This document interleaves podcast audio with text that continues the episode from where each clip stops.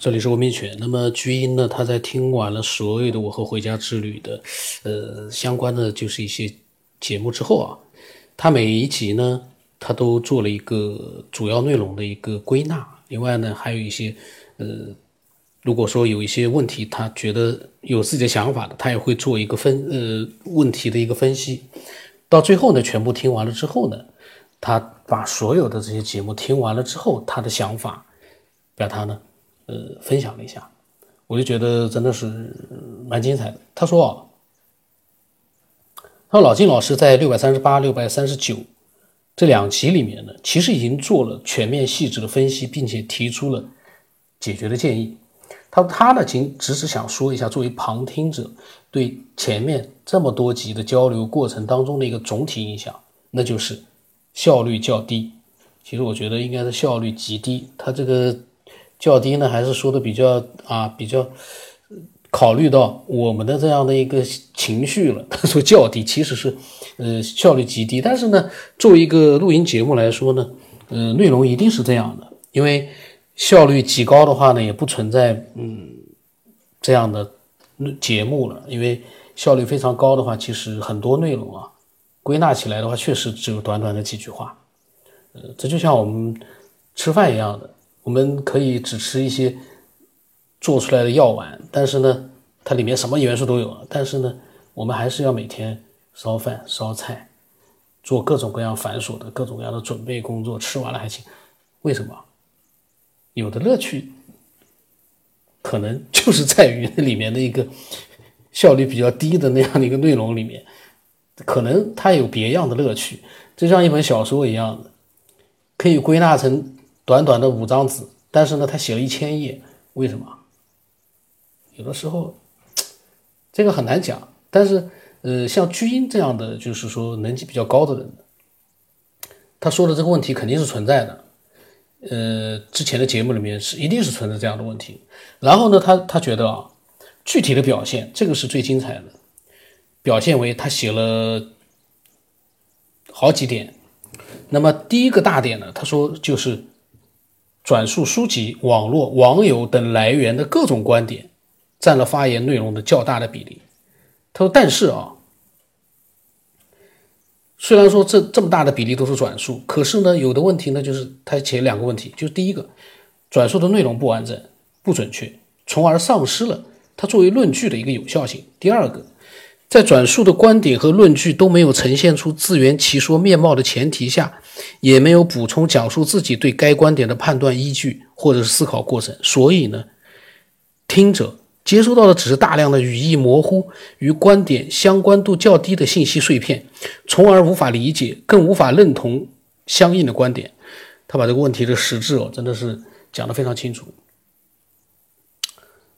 他说关于转述这个问题啊。他觉得九天啊，就是我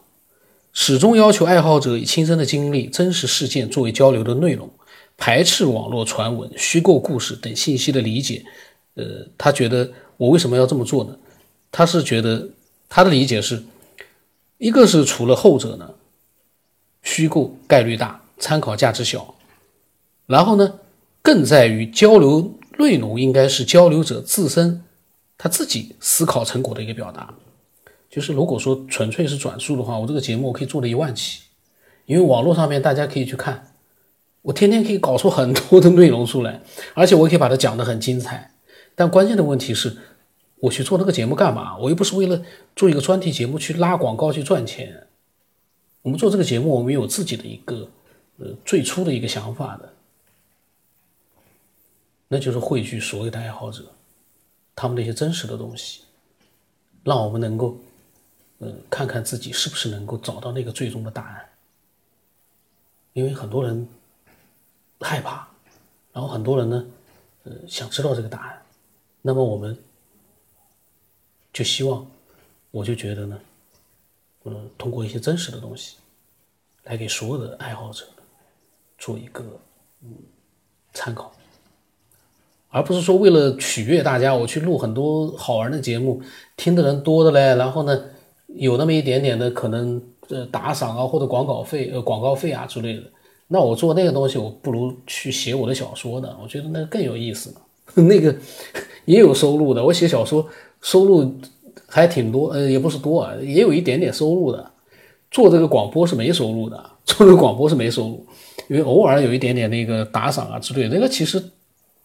呃，等于说是没有，等于就是零，那没有意义的。所以呢，我们不是为了一个经济效益去干这个事儿，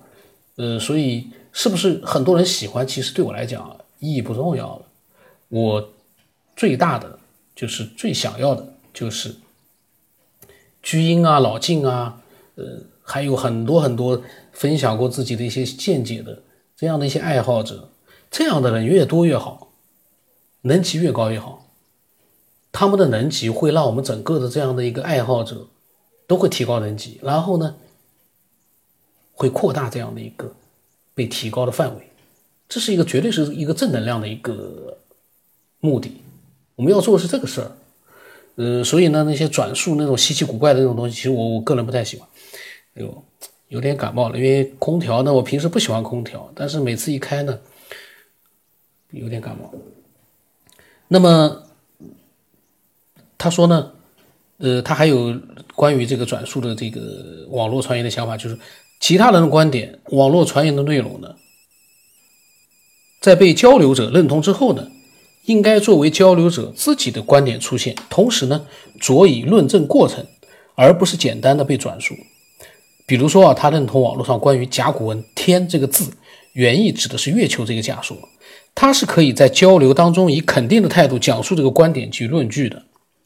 因为他已经把它归纳到了自己的一个认知体系，只不过这个不是他的原创而已。然后在交流平台上呢。该假说的原始来源已经无关紧要了，因为他讲他他解释了一下说低质量的信息源呢导致的自洽难度大、易于伪证等障碍是吸收它的，就是我们要承担的风险和解决的问题和交流平台无关。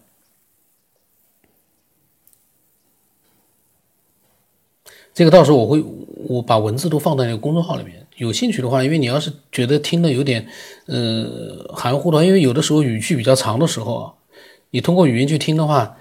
呃，如果说我没有把它分解的，就是重新，呃，用比较清晰的一个，呃，叙述去把它表达出来的话，可能有的时候听的会糊里糊涂的。那么他说，假说的原始来源已经无关紧要，一旦我将它发表，它就是我们自己思考成果的表达。他就要承担起论证他的责任，就是说你引引用了这个假说，原始来源其实意义不大，有的时候你很难去找到原始来源，因为网络，呃，所有的信息量会让你没有办法找到它的原始来源，包括它的真假，你没有办法去确定了。但是你又觉得呢，你是肯定的，那么你又可以用你的一个方式呢去论证它，那么你引用它之后呢，它也可以算成是你。呃，表达的、分享的一个一个东西，思想思考的一个成果。然后他说呢，他说哲学理论以及其他知识书籍等原点全文呢，在交流里面只能做一个参考材料，而不是交流内容的直接组成。因为他讲到的可能就是有些分享者分享的都是一些比较抽象的一些哲学理论，或者是一些其他的一些知识书籍里面的一些文呃文章里面的内容。那么这个呢，就是说，你作为参考材料呢，去表达自己的想法是可以的。但是你把它就全部变成了一个交流的内容，其实就等于我在帮他在读，呃，他所讲的那个哲学的这个书籍。这个呢，我相信听的人听众啊，可能也不是为了这个听这些东西来听的。我在想啊，我如果说喜欢这个节目，一定是对它的真实是有感觉的，才会去听的，而不是说听一些。呃，比较抽象的书籍里面的内容，虽然你觉得这些内容很好，但是呢，这些内容呢，应该用你自己的一个呃，这个对他的理解去做一个重新的表达，这可能更好。然后他说，节目当中呢，也多次的听到爱好者推呃推荐一些名著或者是经典，他们并非是虚构的传言，但是呢，基本上也遭到了九天的拒纳。这是因为呢，这本书原点浩繁，就是它原著呢是比较呃浩繁，就是比较大，不内容比较多，然后呢，与交流的内容相关的呢，一般只是其中的一部分。那么他说呢，他觉得我们在交流的当中应该直接表达自己的全部想法。如果涉及到原点，就是原书里面、原作里面，呃，可以引用相关的原文，或者是加以归纳，呃，加以这个概括。就是你把这个你书里面跟你要表达的想法差不多的一些东西呢，你可以去做自己的一个概括之后呢，把它交流出来。如果说确实认为整这这本书啊全文都是你自己想法的必要的组成，那么也就应该自己把这本全文读出来。这个居英真的是很有意思、很很厉害的一个人。然后呢，他对于个人想法的一个表达啊，他觉得。他说：“就是在我在跟回家之旅交流的过程当中呢，可能回家之旅表达了很多他个人的想法。那么这部分想法呢，居英觉得啊，第一个呢，就是感性的愿景比较多，呃，含实际性内容的建设性意见比较少。不一定说要有后者，但是呢，没有后者的配合，则前者使用价值极低。就说全部都是一些感性的愿景啊，这个呢，就像我们上课一样的，老师哗啦一下子，全部都是一些抽象的愿景。”然后呢，具体的内容没有的，基本上下面的学生呢都会睡觉。你要取悦学生，让学生去愿意听你的节目呃那个那个呃课的话，你必须要有一些能吸引他的内容。但是这些感性的愿景越多，大家其实没有具体的一些东西的话，没有实质性的内容啊。一般来说呢，听到后来呢，听课你是昏昏欲睡了，做一个节目的话呢，基本上也就换台，赶紧去听其他内容了。听其他有兴趣的一些呃东西去了。那么他举了个例子啊，他说在六百四十一期里面啊，他说九天希望回家之旅老师呢能够进一步的切实呃思考转变人心的措施。那么客观的看啊，他说也可能会出现仅听到该愿景内容即转念向善的觉悟者，但是呢这个事件发生的概率预计极小，推出配套的措施呢。则可提高该概率。这一个呢，六百四十一期我已经忘了到底讲了些什么样内容了。我被他这么一写，我在想，我到时候我可能有空，我赶紧要去听一听。然后他说第二个，呃，对提出的论点缺少严密的论证过程表达。这个呢，他说老金老师已经做了分析了。第三个，他说措辞措辞呢不严谨，态度武断，容易呢使听者产生误解。都前面呢也已经根据一些具体的实例呢做了一些详细叙述，这边呢就不再多说了。他说，中言之啊，就上述的问题呢，使得交流中的高质有效的部分，相对于全部信息总量以及交流过程所耗费的时间和人力资源而言呢，比例较低。低效的交流必然是增加参与者的疲劳感，疲劳感又可能引发阻碍交流顺畅度的其他问题。如此恶性循环，最终可能导致交流终止。实，这实在这个呢，就是他说，呃，这实际上呢，就是违背了交流的初衷。他说的太对了。最近回家之后因为身体不好，跟我也没有交流了。但是这个一方面是身体的原因啊，手臂疼嘛。一方面呢，也是因为如果两个人的交流全部都是一些呃，就是跟主题内容呢不相干的一些呃，或者是也没有办法去描述的很清晰的一些。感性的那种愿景性的东西啊，抽象性的东西，呃，可能两个人交流的时候呢，就会觉得，哎，会不会觉得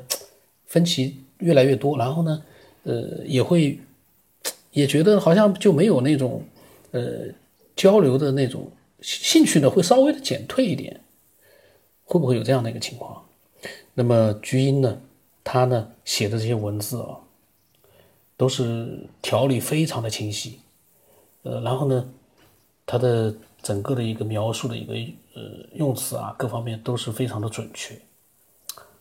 这个表示他做事情是一个非常认真，他是一个非常认真的人，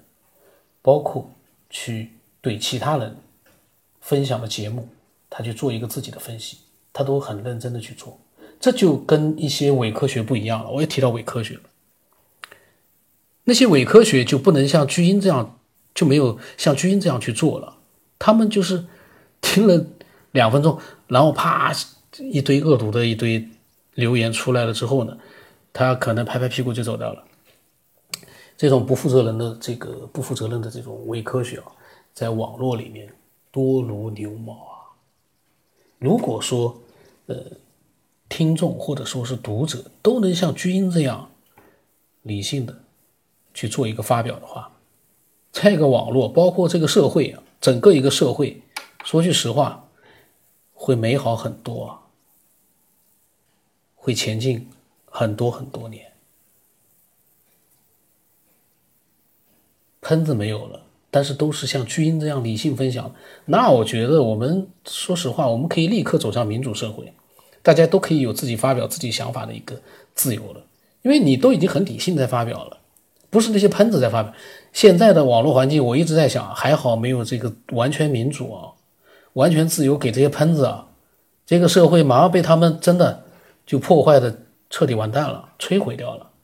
这些喷子现在在网络上喷啊。万一给他一些呃自由的所谓的民主的权利，那他们不知道会把这个国家给喷成什么样了。这是我也在闲扯了。那么军呢，呃，他把这个我跟回家之旅的前前后后的一些分歧产生的原因呢，他做了一个呃非常完整的一个分析。这样的一个分析对他来说，我觉得。对他来说可能是轻而易举的，虽然他很费神，听了那么多的节目，他呃费了很多神，但是呢，对他来说应该是驾轻就熟的。他的能力，因为做这件事情应该是很简单，但是对我们来讲，对我来说，我觉得真的得到很多启发，呃，各种各样的启发。那么他在之后呢，他又讲到了各种各样的他分享的一些这个。呃，内容，那么他分享的内容啊，我就发现，就像我前面说的，理性客观的在分享一些自己的想法。那当然有的时候也有闲聊，因为我有的时候会跟他会跟他聊天的。那么以后呢，我都会把它录出来的，也很有意思，不一定说是局限于科学。那么我都会把它录出来。那如果说你有自己想法的，我也欢迎你把它分享出来。呃，分享的内容呢，我们让更多的人。去听到，然后我们会去影响更多的人，用一些